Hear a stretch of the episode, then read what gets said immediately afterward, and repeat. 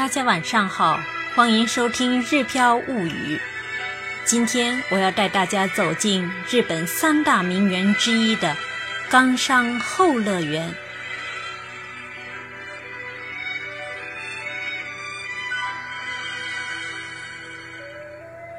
作为大名庭园代表的冈山后乐园，和莅林公园一样，拥有广阔的面积。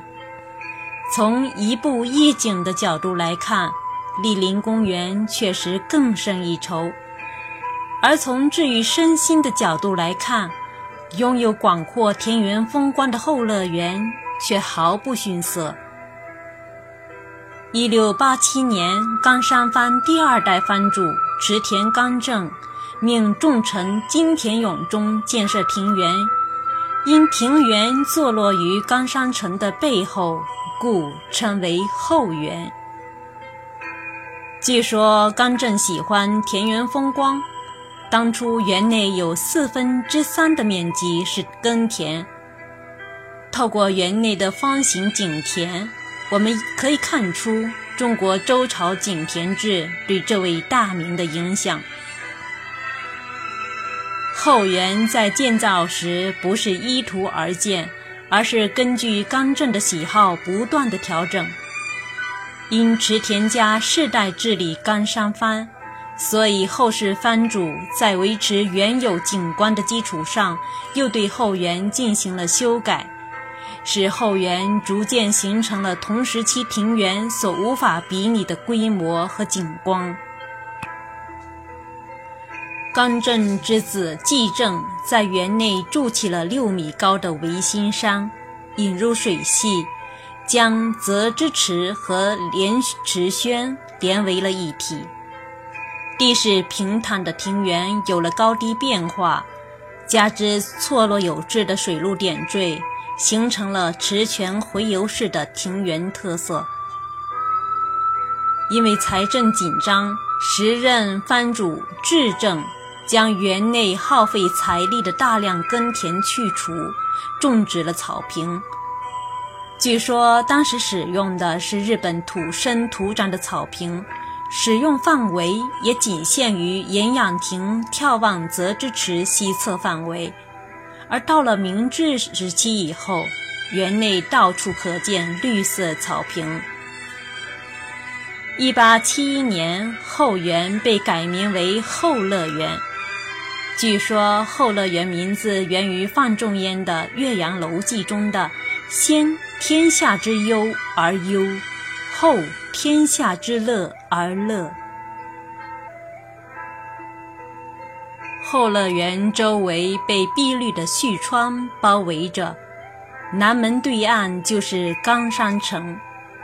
藩主们乘坐小舟渡过舄川，经南门进入后乐园，享受正午之后的闲暇时光。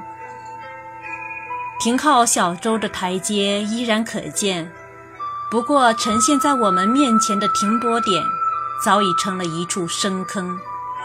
据说是因为1800年以后停泊点附近水源不足而逐渐干涸。明治时期后，这一带被茂密的竹林覆盖。后乐园总面积14万四千平方米，草坪面积就有一万九千平方米。正是这一望无边的绿色草坪。让后乐园有别于其他日本庭园，这里没有日式庭园当中常见的枯山水，也没有茶室陆地的幽暗，而是仿若置身大草原的一览无遗的畅快。躺在绿色草坪上，听涓涓流水，看白云漂浮，就让时光慢悠悠地过吧。广阔的草坪当中，几块四方形的水田里，糯米苗正享受着阳光浴。一只鹿悠闲地立于水田边上，游客们在边上按动快门的声音，似乎也没惊到它。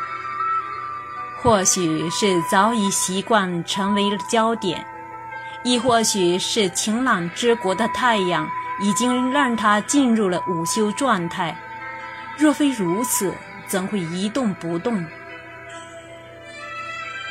景田边上满是翠绿的荷叶，微风吹过，可见粉红的莲花当中，莲蓬已经结籽，但似乎依然不肯褪去粉色衣裳，任其在风中飘曳。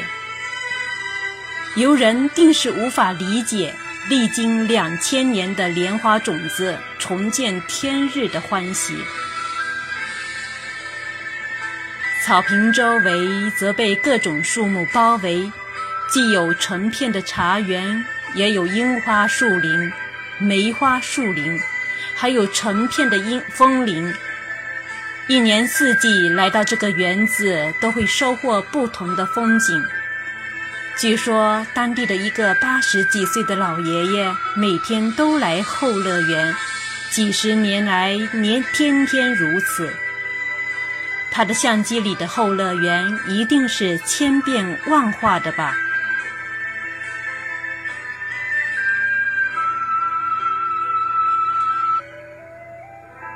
岩养亭是后乐园内众多亭台楼阁当中最重要的建筑物，也是刚正建园时最早修建的建筑物。这里不仅是他经常逗留的地方，也是他招待宾客的地方。历经太平洋战争后重建的岩养亭古朴依旧，厚重的茅草屋顶，斑驳的防雨木板门，庭前的石灯笼，绿水当中铺设的天然石块，精心修剪的青松，这一石一木。酝酿出了传统日式庭园独特的宁静。坐落于庭园中央的泽之池是园内最大的池，池上漂浮着三座小岛。夏日时走过拱形木桥，进入中之岛的岛茶屋品一品茶；冬日时亦可以乘坐斗篷船进入玉野岛的吊店内。体验独钓寒江雪的意境，而不管春去秋来，不远处沙砾岛上的青松，则永远是一副以不变应万变的泰然与傲娇。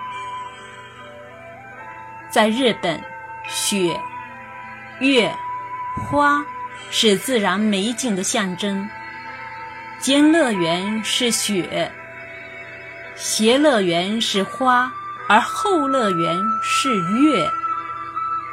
坐在六米高的维新山质朴的赏月亭内，眼前是一览无遗的园内风景，耳边是绵长曲水细细流淌的声音。或许刘禹锡的“碧虚无云风不起”。山上长松山下水，群动悠然一顾中，天高地平千万里，最能道出此时赏月人的心声。据当地人介绍，每年他都会约上三两好友来到园内赏月，那时园内总会有日本古琴演奏。乐曲随着微风隐隐约约飘来，再看皎洁的明月时，与自然融为一体的愉悦感油然而生。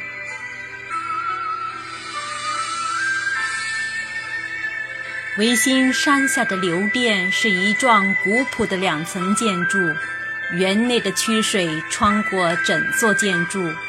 水路里安放了六块颜色不同、价值非凡的石头，曲水绕过奇石，带走游人们的疲倦，留下的尽是欢声笑语与满是清凉。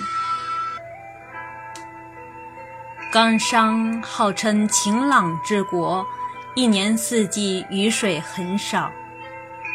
烈日之下，漫步在广阔的草坪之上，难免感觉炎热。聪明的鲤鱼们都躲到石桥底下阴凉处了。若能踱步到鹤舍边上，听水车轻轻转动，倒是能忘却酷暑的难耐。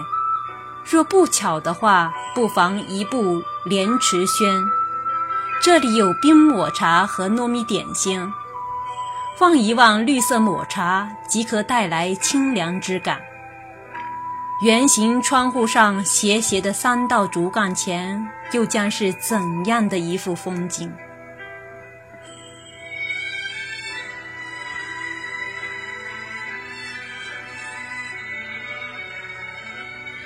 在后乐园内，可以看到供奉茶主荣西和千利休的茶祖堂，藩主亲自上阵表演能与民同乐的能舞台，还能看到被封成九十多块又重新码好的大理石，更能看到曾求学冈山第六高中的郭沫若赠送的两只丹顶鹤的后代。置身日本庭园内，联想中国文化带回日本，在日本生根、发芽、开花、结果之后，又带给了我们新的冲击时，我们的内心还会平静吗？这一期的内容就为大家介绍到这里。如果大家对这期的内容感兴趣的话，可以关注我的个人微信公众号“日飘物语”，里面有当天我们游览冈山后乐园的具体照片。我想通过一系列的相片，大家更能够领会冈山后乐园的魅力。